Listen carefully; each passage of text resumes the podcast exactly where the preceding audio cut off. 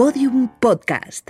Lo mejor está por escuchar. El perdón es una decisión personal que beneficia al que lo otorga más que al que lo recibe. No podemos seguirle enseñando a nuestros hijos odio, no podemos seguirle enseñando a nuestros hijos desquite. La verdad es la reunión de las verdades. Lo que es importante es que no se repita, que ninguna mamá tenga que enterrar un hijo por la violencia.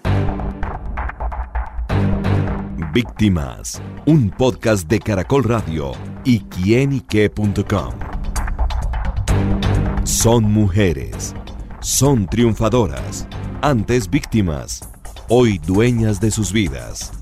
Sus cuerpos y sus voces cuentan la verdad de un conflicto que llegó a su fin, en un país que quiere vivir en paz. Estas son sus historias.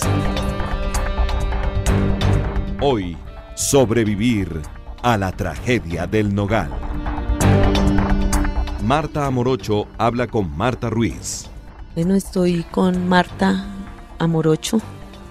Marta tiene una historia de vida muy especial en relación a lo que fue o ha sido el conflicto en Colombia.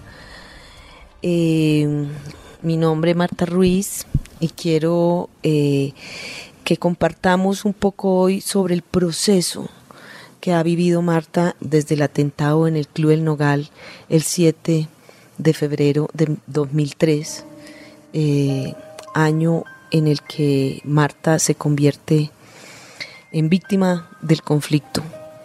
Sí, en esa categoría que tiene tanta gente. Marta, eh, ¿quién era, cómo era su vida quién era usted antes de ese, a este, hasta ese 7 de febrero de 2003, cómo era su vida. Eh, yo creo, pienso, siento que soy una mujer de fe, una mujer bendecida y siempre lo primero para mí fue mi familia, independiente de mi profesión, de mi trabajo, de, todo lo que tenía que hacer eh, la familia, mis hijos, lo que iba sembrando cada día en ellos y lo que iba a dejar era lo importante y en eso transcurría mi vida. Mm, es decir, tenías una profesión, trabajabas, pero además cuidabas de tus hijos, que son Alejandro y Juan Carlos. Alejandro de 20 años en ese momento y Juan Carlos de 22. Eh, Juan Carlos estaba terminando ingeniería electrónica en la Javeriana y Alejandro estaba comenzando diseño eh, por computador en la Sal College. Y en esa época, en ese momento, ¿cuál era un poco como la cotidianidad? En ese momento eh, estaba, pues nosotros siempre fuimos una familia muy unida. Mm, de hecho, es significativo que era viernes, el 7 de febrero fue un viernes, mm, eran las 6 de la tarde, mi esposo llegó con Alejandro, y se metieron entre la cama y a las seis y un minuto, porque yo llegué ya arrancado el pico y placa, también me metí entre la cama y, estamos eh, viendo una película. Juan Carlos estaba en el club con, el, con la novia y llamó a Alejandro para que lo acompañara a comerse una hamburguesa y a llevarla a la casa. Él se levanta, se pone su pantalón baja, recoge el carro y atraviesa. En el instante que entra al club le estalla la bomba. Muere en ese momento, no se encuentran nunca y Juan Carlos estaba en la, en la cafetería que colapsó, en la cafetería de deportes. Bueno, eso pasó. Eh, usted estaba en la cama básicamente en ese momento. Estábamos y usted vive, eh, esta casa donde usted vive es a metros del Club del Nogal. Es decir, ¿qué escuchó usted y qué sintió en ese momento? Yo creo que uno mismo se protege y lo único que puedo decir es que yo sentí como un talego de papel que se estalla una bolsa de papel que, que estalla, o sea, es todo lo que yo sentí, todo lo que yo oí. mm, levanté todas las, las cortinas del apartamento y no vi absolutamente nada. Ni humo, ni llamas. Ni humo, nada. ni llamas, ni nada. Las llamas las vi, todo lo vi por televisión. Nuevamente la transmisión de los toros para relatarles que la situación en el Club El Nogal es bastante mm, preocupante. Eso es protección, eso es, no sé hasta dónde puede ser negación, no tengo ni idea. Pero usted sabía que sus hijos estaban allá. Pero Y- por supuesto sabía que estaban ahí, porque repito, Alejandro se para y pasa la séptima y es todo lo que sucede. Sin embargo, yo llamo a la portería y me dice, señora Martica, una bomba en el nogal. En ese momento todas las bombas que estaban cayendo y todas las bombas que estaban poniendo, que eran cada media hora, eh, era algo que pasaba al frente del edificio del cual eh, tuviese que, que estuviesen atacando.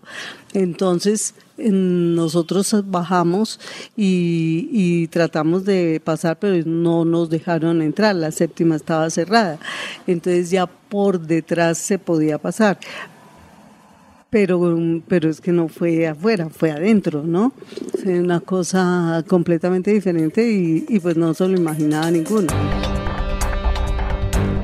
Marta Amorocho es una madre que perdió a uno de sus hijos en el atentado del Club El Nogal ocurrido el 7 de febrero del 2003, en el cual murieron más de 30 personas. Perpetrado por las FARC, se trató de un ataque frontal a la clase alta bogotana, dadas las características sociales y económicas del club. Al principio de esta charla, antes de que tuviéramos abiertos los micrófonos, usted decía que todo pasa por algo. Es decir, eh, ¿usted le ha logrado dar un significado a lo que le pasó esa noche del 7 de febrero del 2003?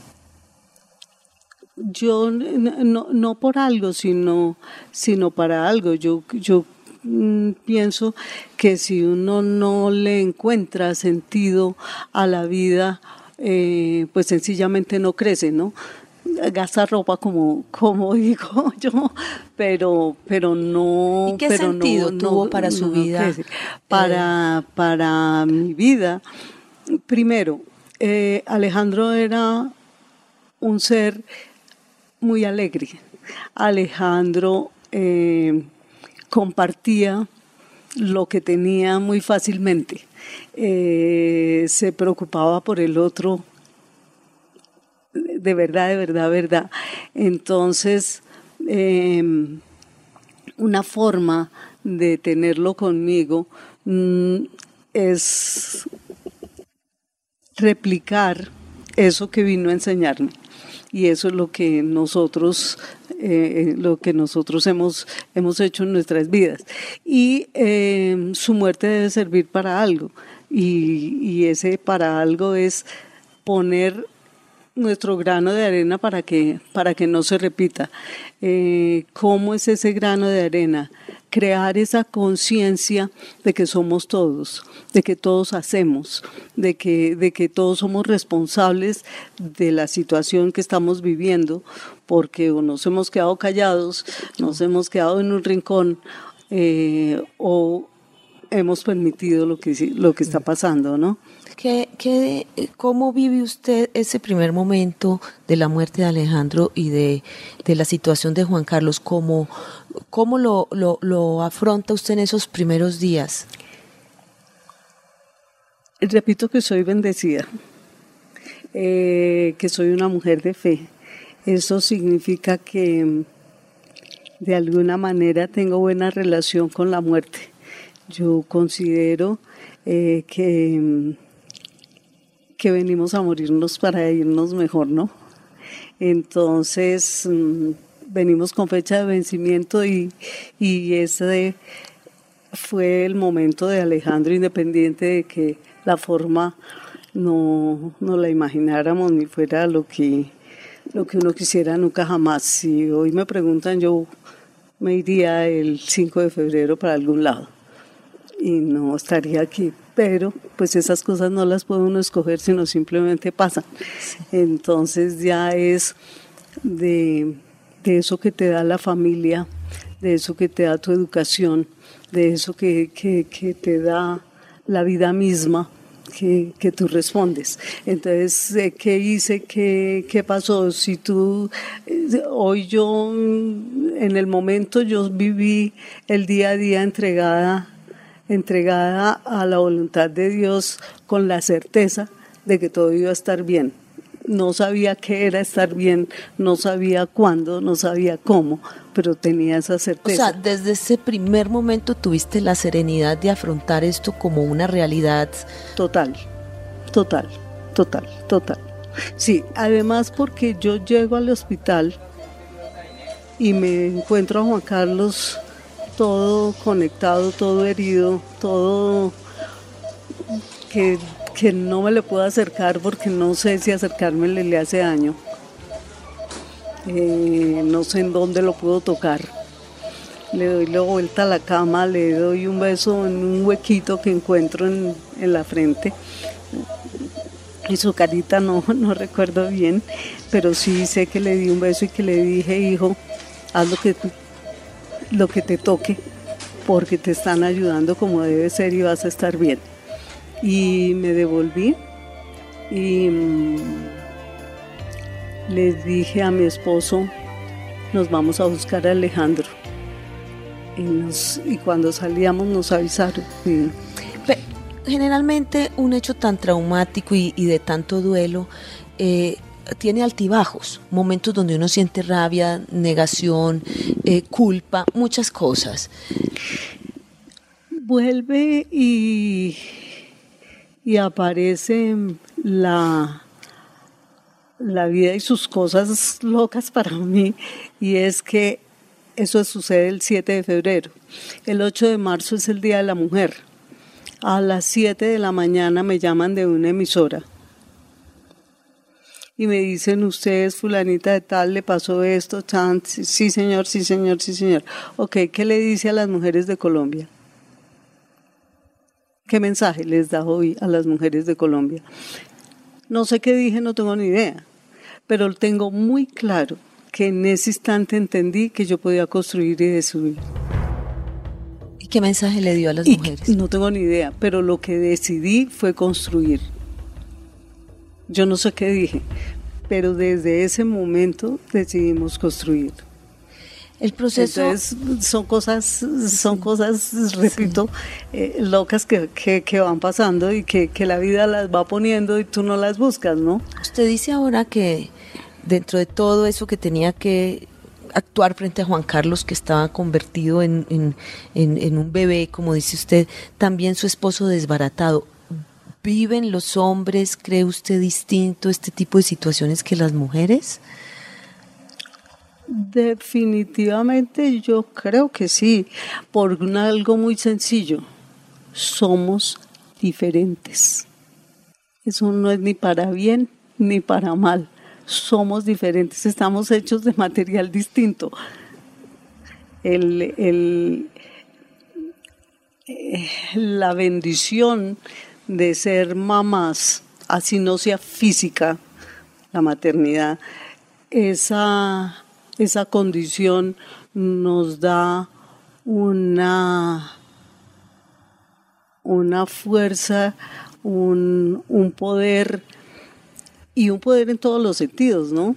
Que del cual no yo creería que, que, la mujer de hoy no está consciente de esa, de esa bendición y de, esa, de ese poder co-creador y de esa de ese alcance que, se puede, que se puede tener o que se puede dejar a la deriva mm. y entonces no se hacen las tareas, eh, no se prepara la gente para, para poder responder, para poder, para poder salir, que en un momento determinado era mi preocupación con Juan Carlos. Yo me voy a morir antes porque pues soy la mamá, me tengo que morir antes. Esto no se va a repetir. Entonces, eh, ¿qué le queda a Juan Carlos para armar su vida? sin saber en qué condición va a estar, pero qué, cómo, qué, qué, herramientas va a tener es lo que yo tengo que darle. La recuperación de Juan Carlos es absolutamente milagrosa es un milagro tras otro milagro, no se la creen ni los médicos mismos que lo están, que lo están atendiendo. En ese momento, uno no, yo creo que no, no, el país, el mundo no sabe que es una víctima. Una víctima. Mmm, en ese momento para nosotros eh, Alejandro era el, el, difunto, Juan Carlos era la víctima y nosotros pues estábamos ahí. Entonces, eh, no, no, no, se consideraban víctimas. No, entendíamos esa, esa parte, ¿no? Entonces, mm, piden testimonio y obviamente pues el que tiene que dar el testimonio pues es Juan Carlos. Entonces, Juanca, que si tú, y él dice sí, se han portado maravillosamente conmigo, no tengo la verdad revelada, pero algo de lo que me sirvió le puede servir a otro y lo voy a contar. Y entonces comenzamos a dar testimonio. Cuando eso pasa, digo, tiene que entrar a la universidad nuevamente, tiene que regresar, porque el amigo estaba en práctica laboral y el otro estaba repitiendo una materia y ya iban a empatar en julio. Entonces era hora de aprovechar que ellos llegaran para que le enseñaran dónde era el baño, dónde era la biblioteca, dónde era el laboratorio, qué iba a pasar. Lo podían ubicar. No sabíamos en qué iba, o sea, yo nunca pensé, se tiene que, que meter, que tiene que entrar ya para que se gradúen, sino para que lo ubiquen. Cuando yo hablé con el psiquiatra y con el neurólogo y les dije eso, me dijeron que se podía y entonces ya vienen, le hacen un examen y salen las, repito, los amigos, entonces eran profesores, muchachos egresados que lo recibían a las 2 de la tarde en el parqueadero de la Javeriana y nos lo entregaban a las 6 después de haber estudiado con él. Él no caminaba, él había perdido el habla o no, ya estaba caminando, ya estaba, porque es que eso es, eso es así, eso es día a día. Y una pregunta, eh, hoy ¿Cómo es la vida de Juan Carlos? ¿Totalmente normal? Sí. Él, terminó su carrera. Él terminó su carrera en el 2004 con sus amigos que lo esperaron un, semestre, lo esperaron y se graduaron todos porque a él le dividieron lo que le faltaba en dos y los amigos lo esperaron, se graduaron.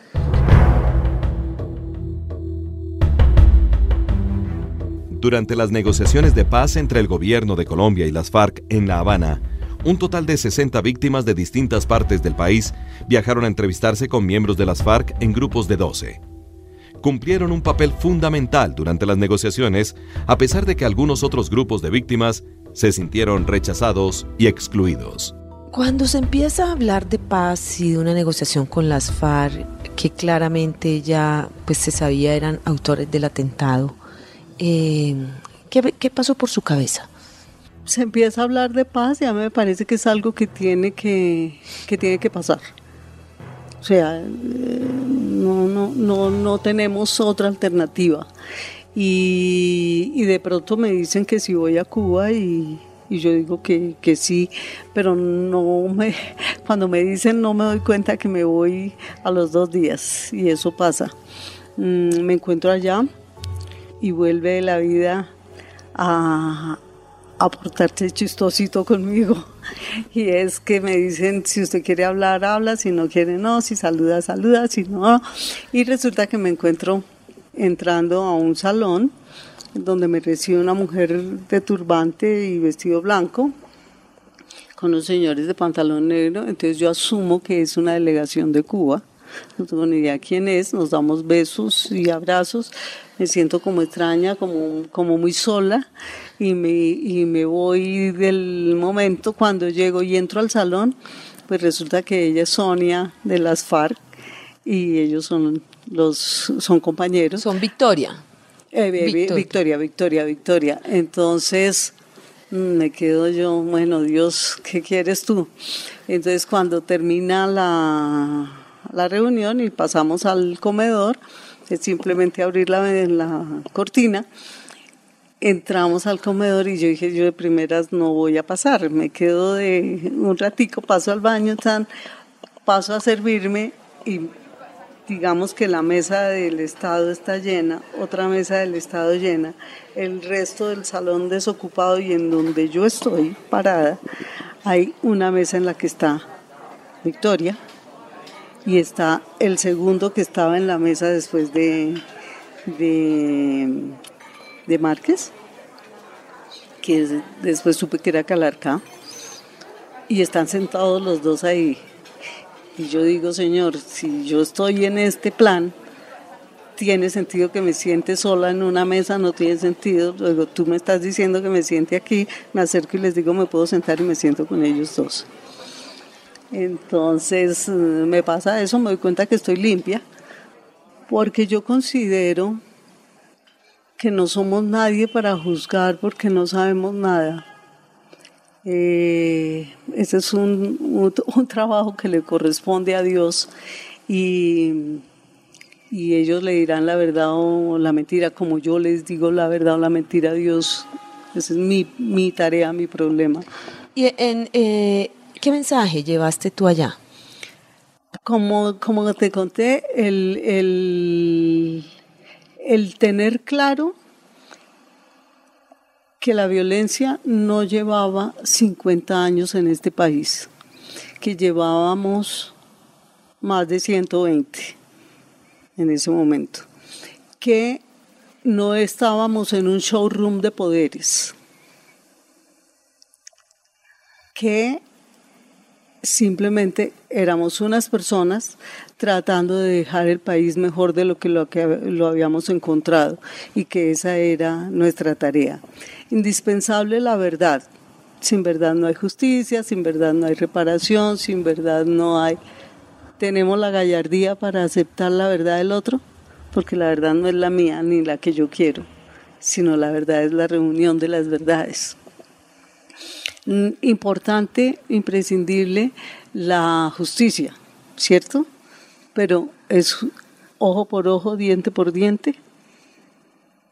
Estamos en un momento en el que todos hicimos lo mismo. Y eso fue lo que evidenció eh, la participación de las 60 personas.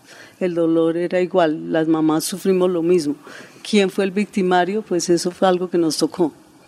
Entonces, eh, la, justicia es indispensable, no es ojo por ojo ni diente por diente, pero la, eh, la justicia y la, y la reparación son simbólicas, simbólicas, ¿sí? No hay ninguna cosa, ningún trabajo, ninguna pena que me garantice a mí un abrazo de Alejandro. Luego es un símbolo. Y en ese sentido, ¿qué verdad, qué reparación, qué justicia usted como víctima, eh, digamos, consideraría suficiente? Para mí, lo que es importante es que no se repita. Nunca más. Para nadie. Que ninguna mamá tenga que enterrar un hijo por la violencia. Punto. Sí. Esa es la única, la única reparación, no existe nada más. Marta, ¿y el perdón?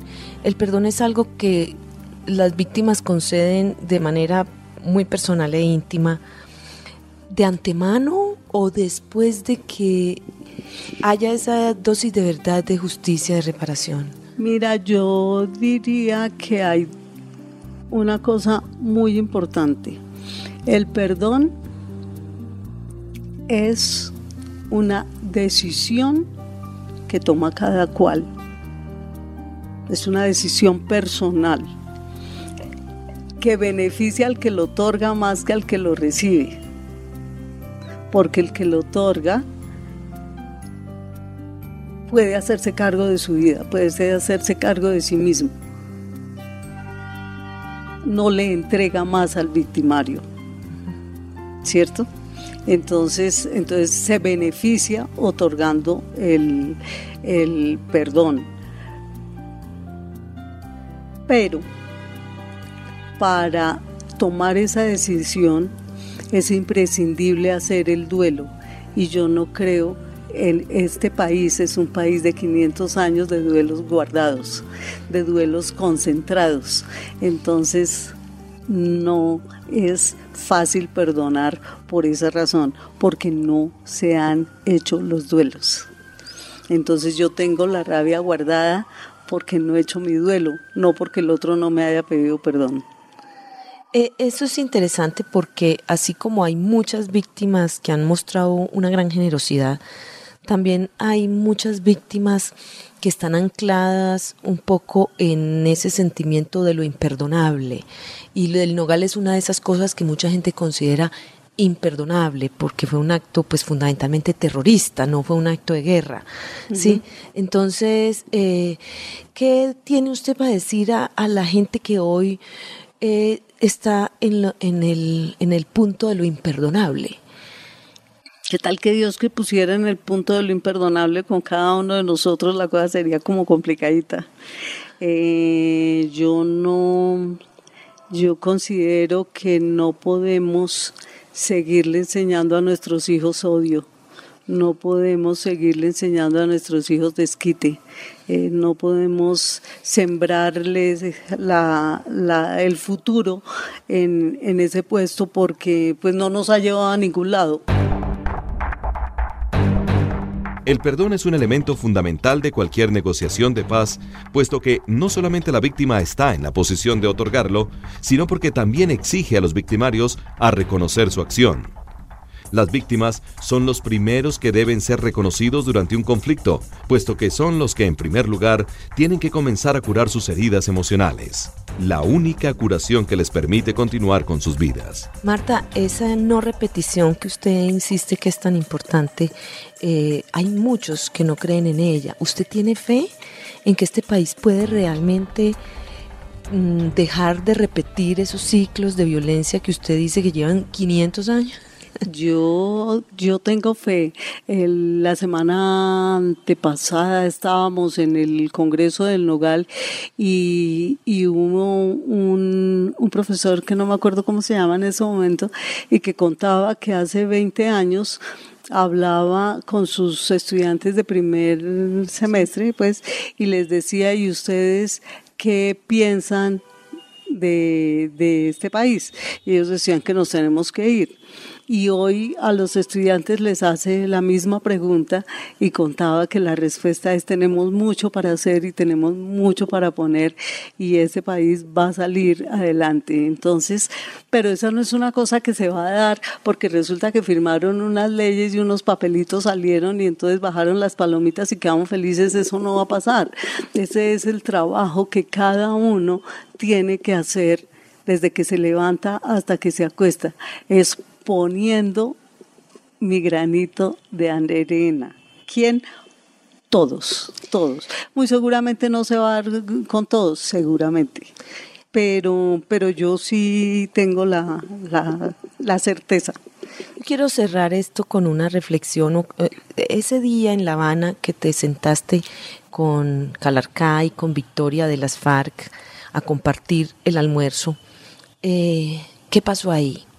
Yo sentí paz en mi corazón, mm, me sentí tranquila, no tenía nada que preguntar y de hecho no, ellos sí me preguntaron y yo, él, él me preguntó y yo simplemente le decía, por eso dije esto, por eso dije esto, por eso dije esto, porque repito, yo hablé de esas, de esas cuatro cosas y, y me remitía a, a, enfatizarlas.